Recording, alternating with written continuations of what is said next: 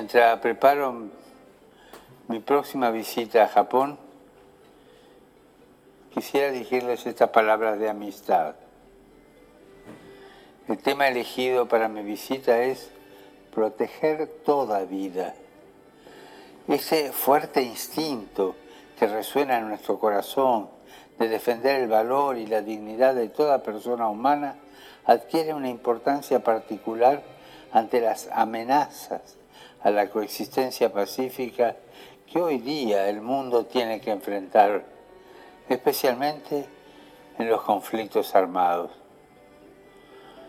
Vuestro país es muy consciente del sufrimiento causado por la guerra.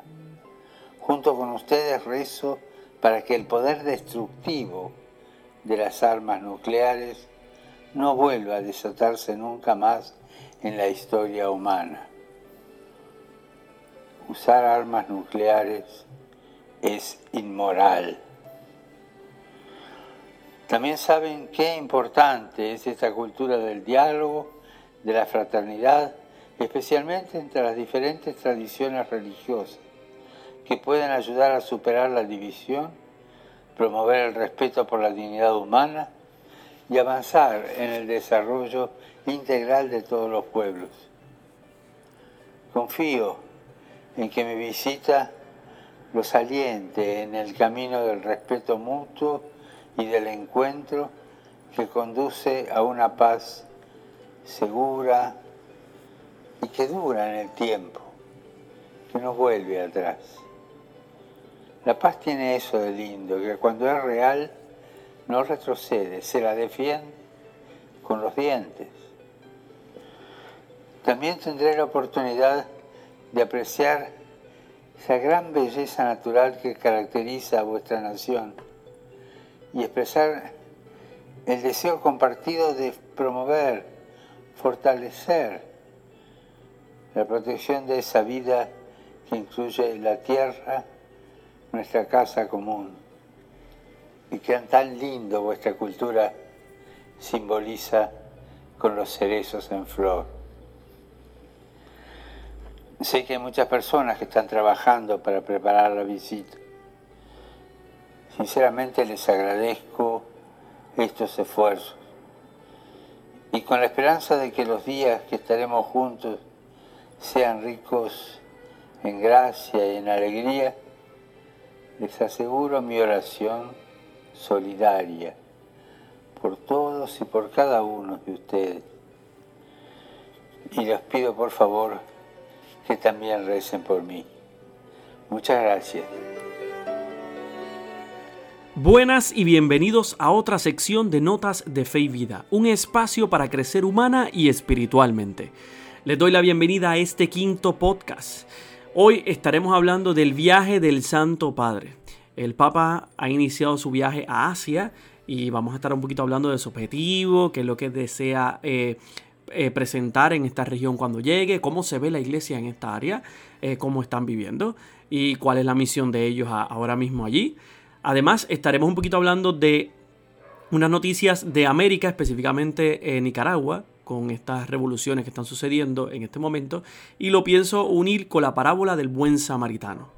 Así que, por favor, no se despeguen del podcast, escúchenlo hasta el final, eh, compártalo con todas aquellas personas que ustedes tengan en sus redes sociales, por favor, para que vayamos creciendo poquito a poco. Y recuerden dejar comentarios siempre en mis redes sociales. me puedes encontrar en Instagram y en Facebook como Saúl Marrero Rivera. Me puedes allí dejar comentarios, qué piensas, qué temas nuevos quieres que ponga, porque eso me ayuda un montón. Eh, me ayuda un poquito a crecer y a expandirme bastante. Eh, les dejo saber que ya en este momento estoy tratando de crecer, eh, buscando un poquito de, de, otras personas para que se adentren al programa. Así que nada, les dejo con este podcast para hoy y como siempre su apoyo, porque nota de fe y vida acaba de comenzar.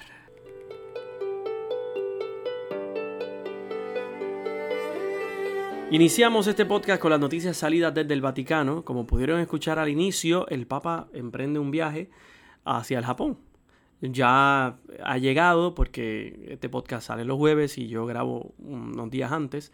Así que pues él salió el martes en la noche, hora de, Roma. y se dirigía de camino hacia el Japón, teniendo primero una parada en Tailandia. Dos lugares en donde el catolicismo en este momento es minoría. Eh, en, Tailandia solo un punto 2% de la población total es católica. Eh, aún así tienen bastantes organizaciones, muchos encuentros, eh, lugares en donde ayudan a las personas pobres, a los indigentes, al tráfico de droga y a todo lo demás, y que se les conoce a estos católicos de esa área como las personas de misericordia, eh, pues la gente les ayuda, les, les, quiere mucho, les tiene mayor estima a ellos. Así que este viaje para ellos es muy importante porque el Papa me imagino que les va a alentar a estos católicos que, siendo minoría, dan bastante por, por su país, por su comunidad, por su gente. Además, piensa tener un encuentro con las diferentes otras eh, comunidades religiosas que hay y las denominaciones. En este momento Tailandia es mayormente budista y tiene creo que algún número de musulmanes, así que quiere encontrarse con ellos para tener un diálogo interreligioso y eso es algo interesante de observar porque quiero saber las palabras que el Papa quiere llevar hacia ellos y que ellos le van a contestar al Papa. Luego de salir de Tailandia se dirigirá al Japón, que punto y aparte eh, cabe destacar que este es un viaje que para él es un sueño hecho realidad. Desde que él entró a la compañía de Jesús, quiso ser misionero en el Japón, pero pues los superiores y tal vez la enfermedad que tenía en aquel momento, pues no le permitieron nunca llegar allá. Y pues, hoy en día, después de muchos años de esperar, eh, creo que este es el viaje que él, que él desea, que más está esperando dentro de sí y pues eh, lo piensa cumplir y espero yo que Dios le acompañe para que, para que pueda llegar allí.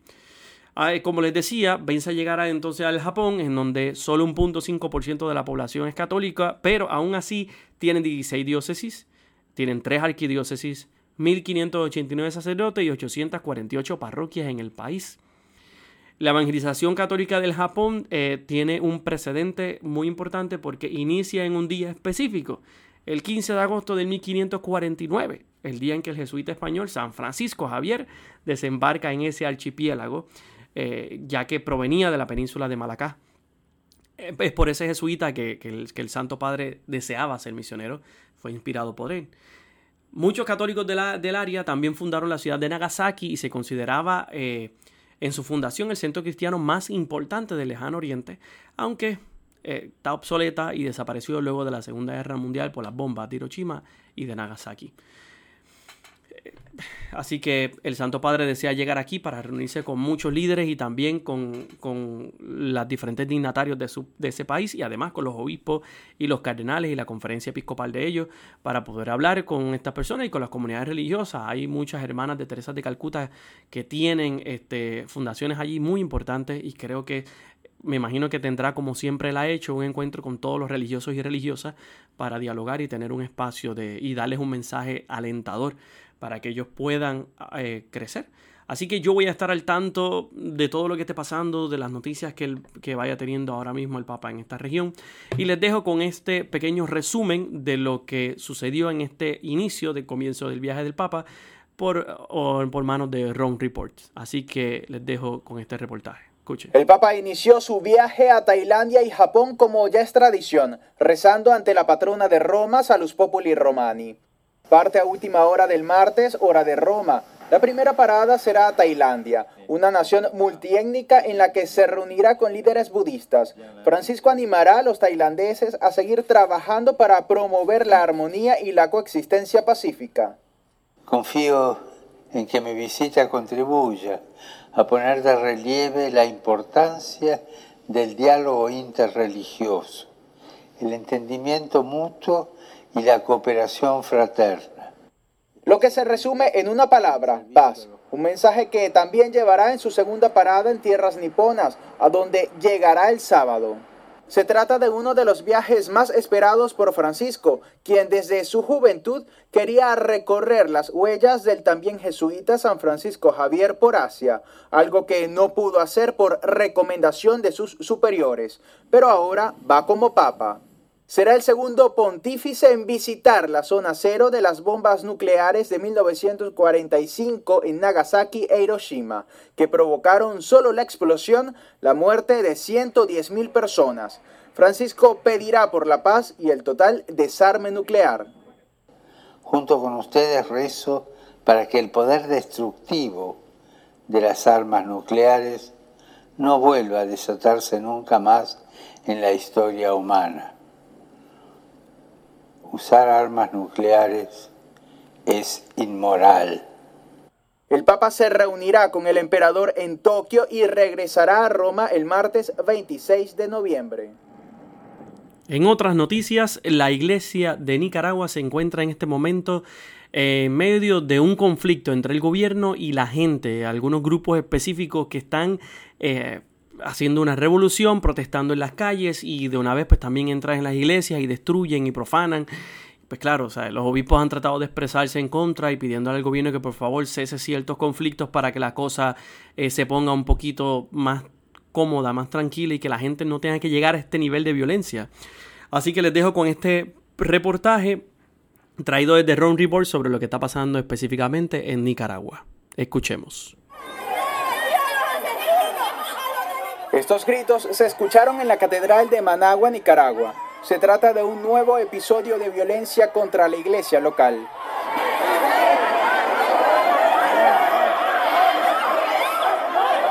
Una turba pro gobierno ingresó al templo y tras un fuerte intercambio de palabras atentaron con golpes contra el sacerdote vicario de la catedral Rodolfo López y la religiosa Arelis Guzmán. También la arquidiócesis de Managua dijo en un comunicado que el grupo violento rompió los candados del campanario y otros candados del templo, profanando de esta manera la iglesia. Piden al presidente Daniel Ortega y a la vicepresidente que tomen acciones inmediatas para que se respeten todos los templos católicos. Urgen a la Policía Nacional que retire a sus tropas que asedian e intimidan la catedral y otras parroquias. Como pudieron escuchar en este audio, eh, las personas en Nicaragua están en este momento en medio de una, de una revuelta, una revolución eh, pequeña, no muy grande, específicamente en algunas áreas, porque hay personas eh, que quieren que finalice el mandato del presidente Daniel Ortega en Nicaragua. Cabe destacar que esto se está convirtiendo ya en, una, en algo común en muchos países. La gente está levantándose y pidiendo la renuncia de sus presidentes, de sus dignatarios y todo. Pero en Nicaragua, eh, Ortega eh, ha sido una persona que ha creado mucha violencia, es una persona no muy no buena para nada, es corrupto y pues eh, tiene hasta cierto punto unos presos políticos que ah, la gente desea que liberen. Y pues la iglesia cataloga, eh, algunas personas dentro de la iglesia se han unido a, estos a estas personas que están protestando. Y pues como se han unido a ellos y han hecho huelgas de hambre en iglesias específicas, así que el presidente Danilo, Danilo Ortega dijo que no, que la iglesia lo que estaba, estos curas lo que están haciendo es instigar un intento de golpe de Estado. Y los que están a favor, los que apoyan a Ortega, han tomado sus acciones inmediatas, han entrado a todos lados, han golpeado a todo el que pueden encontrar y entran a diferentes iglesias específicas eh, y específicamente católicas y van allí y, atacan a todo el que puede. La iglesia que más han estado eh, eh, acechando todo es San Miguel Arcángel en la localidad de Masaya donde hasta el momento 14 personas mantienen una huelga de hambre, pues acompañada por su párroco Edwin Román, que es el que sale en el video, pero que ustedes no lo pueden ver porque yo le estoy poniendo el audio, pero pueden entrar al internet en YouTube y pueden buscar ese video que está corriendo, está en todos lados, para que vean cómo la gente lo golpea a él y a una monja, solo porque ellos también, como ciudadanos al fin, desean que Ortega eh, se baje del cargo. Yo eh, no puedo tal vez expresarme a, si a favor o en contra de esto. No conozco muy bien lo que está sucediendo. En estos momentos es que estoy tratando de, buscar mejor información para poder llevarles la mejor opinión posible y las mejores noticias. Así que el Vaticano todavía no se ha expresado. Esto es algo bastante reciente si la, si la conferencia episcopal de eh, Nicaragua está protegiendo y está a favor del sacerdote y de la monja y de las personas que hasta cierto punto desean que los presos políticos sean liberados porque entienden que eran solamente personas que protestaban libremente y pues el gobierno le metió preso y hay personas que dicen que se les ha maltratado y se les golpea adentro de las cárceles.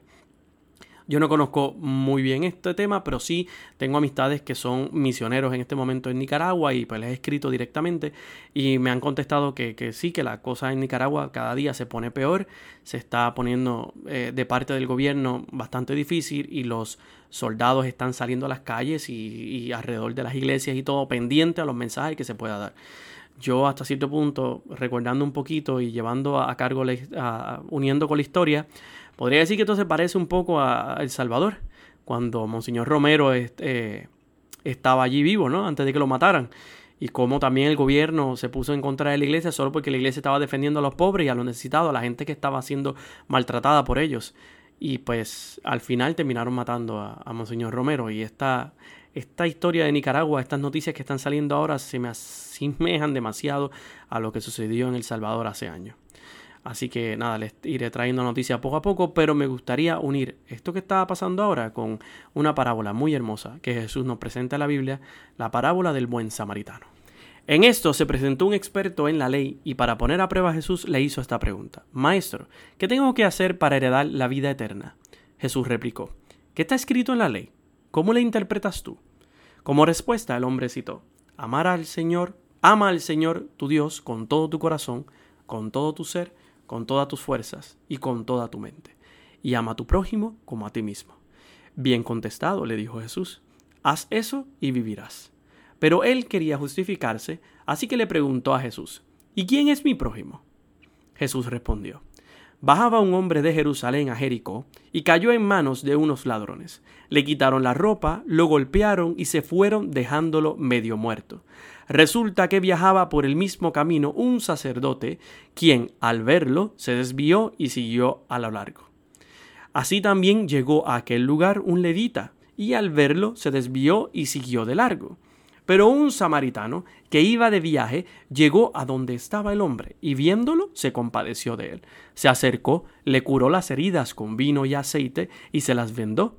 Luego lo montó sobre su, su propia cabalgadura, lo llevó a un alojamiento y lo cuidó. Al día siguiente sacó un denario de su bolsa y se lo dio al dueño del alojamiento. Cuídelo, le dijo. Lo que gaste usted de más, se lo pagaré yo cuando vuelva. ¿Cuál de estos tres piensas que demostró ser el prójimo del que cayó en manos de los ladrones? El que se compadeció de él, contestó el experto de la ley. Anda entonces y haz tú lo mismo, concluyó Jesús. Esta parábola es muy hermosa y más desde la forma en cómo Jesús la presenta. Me gustaría iniciar tal vez hablando sobre ella y explicar un poco lo que presenta hasta el cierto punto detrás. Vamos a empezar por el, obviamente por el inicio. Presentan a este experto de la ley, este hombre que se acerca a Jesús y, dice bien claro, para poner a prueba, le hace la pregunta, o sea, ¿qué tiene que hacer para heredar la vida eterna? Jesús obviamente le contesta con otra pregunta, un poco bien, un movimiento psicológico para hacer, bien socrático, bien aristotélico también. Eh, ¿Qué piensas tú? qué está escrito en la ley. Tú lo sabes. O sea, tú eres un experto en la ley. Tú sabes lo que está escrito. Dime qué está escrito. Y el hombre dice, pues ama al Señor con todo tu corazón, eh, con todo tu ser y con todas tus fuerzas y ama al prójimo como a ti mismo. Y él le pregunta, muy bien, muy bien. Y eh, la persona para justificarse luego le dice, ¿quién es mi prójimo? Y ahí es donde empieza la historia, esta parábola maravillosamente construida por Jesús. Y le deja saber que este hombre eh, bajaba de hombre de Jerusalén a Jericó, viajaba y cae en manos de unos ladrones, es golpeado y cae al piso, lo dejan casi muerto. Y la primera persona que le presenta la historia es este sacerdote que se le acerca, le mira y entonces sigue, evade. Eh, hay que mirar un poquito la historia tal vez de lo que hay detrás. Tal vez el sacerdote iba con prisa, además hay un aspecto histórico detrás, no quiere parar, no quiere ensuciarse. Si era sábado, pues imagínate, pero todavía no puede hacer nada. Eh, era una persona rabina, pero no quiso, no quiso ensuciarse la mano. Ay, yo no voy a meterme con esta persona, así que continúa, me voy para el templo, olvídate, no me voy a quedar aquí. Eso puede ser tal vez la parte de la historia que Jesús le quiere tal vez presentar. Luego entonces le presenta a este levita, un experto también en la ley, como si fuera una eh, ejemplificación de la persona que le habló. O sea, tú también eres experto en la ley, pues el levita, que es un experto en la ley, viene de un grupo de personas específicos, viene y se me acerca. Conoce la ley, se la acerca, se desvía y sigue también su camino de largo. Ignora a la persona que está en el piso, no le ayuda. Tal vez eh, no dice qué tipo de persona era, pero hay que mirar si era tal vez un qué tipo de persona, qué trabajo tenían y si el levita lo vio y dijo, mm, no, yo no me voy a meter con esta persona y continúa. Hasta que entonces llega a este individuo, el samaritano que se le acerca y se compadeció de él. Las palabras se compadece de él son palabras muy importantes dentro del Evangelio. Pero para entender esto hay que comprender quién era el samaritano. O sea, ¿quiénes eran los samaritanos? Y pues en la historia los samaritanos eran despreciados por los judíos, históricamente, porque eran conocidos como mestizos, mitad judíos y mitad gentiles.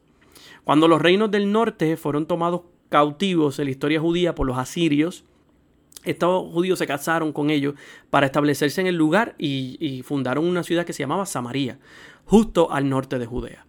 Como suele suceder en estos casos, pues adoptan la adoración de los falsos dioses paganos que venían de estos asirios y cayeron en la idolatría para los judíos.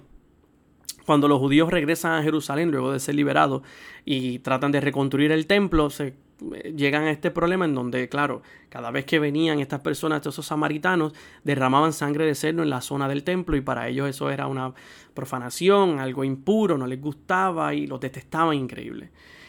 Eh, esto era tan detestable porque ellos consideraban el templo como un lugar sagrado y por lo tanto los samaritanos llegaron a ser más odiados que los conquistadores romanos. Esto históricamente es muy importante. Los romanos son, eran odiados, pero los samaritanos más todavía. Ni siquiera caminarían en Samaria si, en el, si, iban a viajar y salir de Jerusalén o de Judea y tenían que pasar por Samaria, ellos iban a buscar una segunda ruta solo por no pisar esa ciudad porque creían que los samaritanos eran gente impura y no podían pisarlo por cuestión de la historia de la ley, que si yo se combaja, si yo me vuelvo impuro, tampoco puedo estar aquí. Y esta es precisamente la razón por la que Jesús mencionó al samaritano en esta parábola, porque sería el menos eh, propenso a ayudar a un compañero judío, porque los samaritanos también tenían un odio que era igual al que tenían los judíos contra el pueblo judío debido a la forma en que eran tratados por ellos. y por eso Jesús muestra este samaritano que llega y entonces también le menciona, se compadece, se compadece del samaritano. Eh, es un punto de interés bastante eh, forma. tuvo compasión. Es una palabra que en Jesús va a irse llevando poco a poco. Luego el samaritano entonces se compadece de la persona, se le acerca, le cura las heridas con dos eh, productos específicos, vino y aceites dos eh, productos comestibles. Pero que en aquel tiempo el vino, por el alto consumo de, por el alcohol que tenía, por el ser añejado, era, se convertía en una forma de desinfectante y aceite cubría las heridas para protegerlas un poco de las infecciones o de las cosas que se podían, eh, que se le podían pegar a la persona para que no se le, le entrara una bacteria o algo. Y luego las vendó. Luego dice la historia que lo monta en la cabalgadura, lo lleva a un alojamiento y lo cuida. Lo interesante aquí es que viene que al día siguiente saca un denario y se lo entrega al que está a cargo. Y le dice, no te preocupes, si tú gastas más, yo te lo voy a pagar a la vuelta. ¿Qué significa un denario? Un denario para... Para en, en aquel tiempo, un denario Jesús lo va a utilizar en muchas de sus parábolas cuando llama a los jornaleros, a los, a los jornaleros para que trabajen en su, en su la viña, les dice, les voy a pagar un denario. Les voy a pagar, y a este un denario. Y muchas veces van a mencionar un denario como parte importante dentro de la historia que Jesús quiere contar. Así que un denario va a llegar a ser como ese pago mínimo que una persona va a adquirir en un día. Eh, si lo trasladamos a nuestra actualidad, digamos que una persona puede ganar 8 dólares eh, por hora. Eh, son, son 7.50, vamos a ponerle 8 dólares, y trabaja 8 em, horas, 8 horas al día, son 64 eh, dólares. Pues digamos que podría llegar a ser 64 pues, dólares, así que un denario sería equivalente a esos 64 dólares que una persona ganaría en un día. Así que es lo que Jesús quiso mostrar ahí, que el samaritano entrega su, todo lo que tenía, todo lo que ganó tal vez en su trabajo ese día. Sea, lo entrega por una persona que no conoce, por alguien que, que, hasta cierto punto es judío, también odio. Pero pues en la situación que la persona vivía, en la situación en que la persona estaba, para, para Jesús es muy importante presentar esa, esa, esa, esa compasión que el samaritano va a sentir por este judío. Así que luego le dice, le pregunta, ¿cuál de estos tres piensa que demostró lo mejor? ¿Quién fue el prójimo?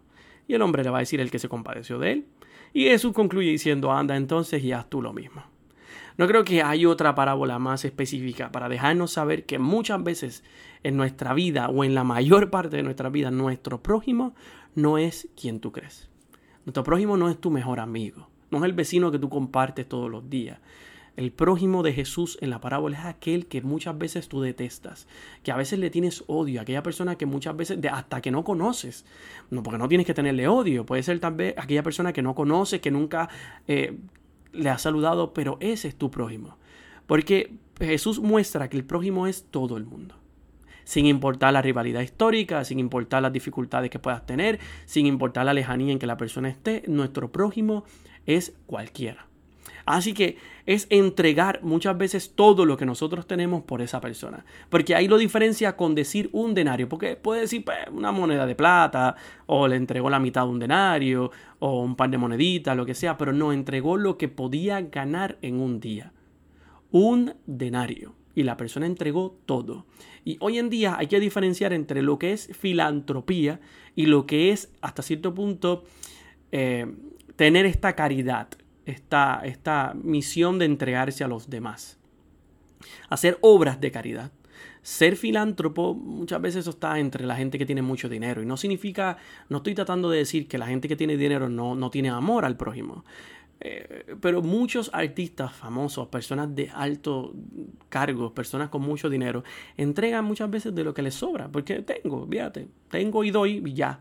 Pero no visitan a veces los centros, los lugares en donde ellos donan o van y visitan solamente un día y sacan la foto y todo. Y la pregunta es quiénes son los que realmente corren esos lugares. Ahí está, los samaritanos de la vida. Las personas que realmente entregan ese denario, ese total, toda su vida entera, ahí. Y eso es una obra de caridad. Eso es más que ser filántropo, eso es más que donar el dinero. Es dar de tu tiempo. Cuando tú das de tu tiempo, das de, todo, de todo, entregas tu vida entera. Em, porque la vida no se compra con dinero, se compra con tiempo. Cada vez que tú haces algo, hay tiempo de tu vida que estás entregando a la vida de otras personas y tiempo de tu vida que descontinúa, que descontinúa, que estás llevando en algún punto a tu finalidad. Así que yo estoy entregando de mi vida, de mi tiempo, estoy entregando mis denarios a otras personas. Por eso no es lo mismo la filantropía que las obras de caridad.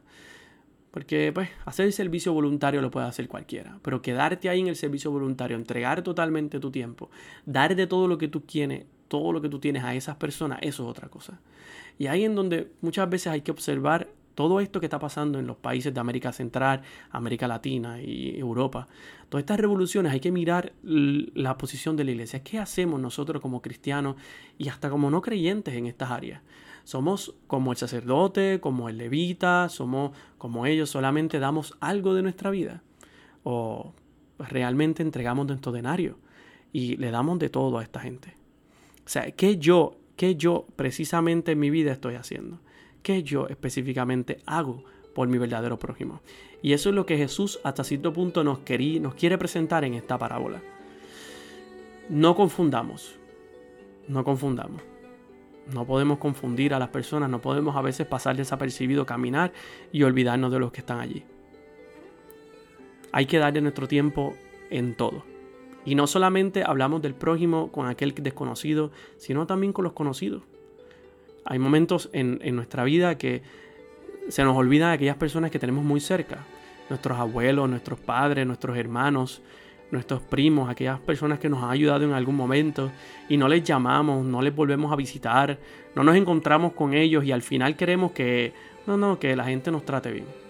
No, porque en los momentos de necesidad tienes que estar ahí conmigo. Pero ¿y cuándo tú has estado con ellos? El buen samaritano llegó más allá. No solamente dejó el dinero para que le ayudaran, sino que dijo al final, no, yo voy a volver y todo lo que gaste, yo te lo voy a pagar. Así que dio la milla extra Muchas veces eso es lo que Jesús quiere. Así que en el día de hoy, con este hermoso podcast, les dejo esa reflexión. Seamos como el samaritano, rompamos barreras, arreglemos las cosas y demos el máximo por, nuestro, por nuestros hermanos y nuestro prójimo. Y olvidémonos muchas veces de los dolores que podamos tener adentro y, y luchemos con esta ira que muchas veces tenemos como sociedad y lleguemos más allá. Les agradezco a todos por estar aquí conmigo en este podcast. Eh, espero que les haya gustado. Les recuerdo que estoy en Botsprout, estoy en, me pueden escuchar en Apple Podcasts, en Spotify, en Google Podcasts. Por favor, compartan este podcast con todas las personas que tienen en sus redes sociales. Escriban sus comentarios, díganme qué piensan, qué temas nuevos quieren que les traiga. Eh, y nada, espero que, que puedan enseñar como familia, que como país podamos crecer como ese buen samaritano, podamos crecer como mejores personas. Así que les dejo con esta última reflexión. Recuerden siempre en su caminar tomar notas de fe y vida. Se cuidan. Hasta la próxima.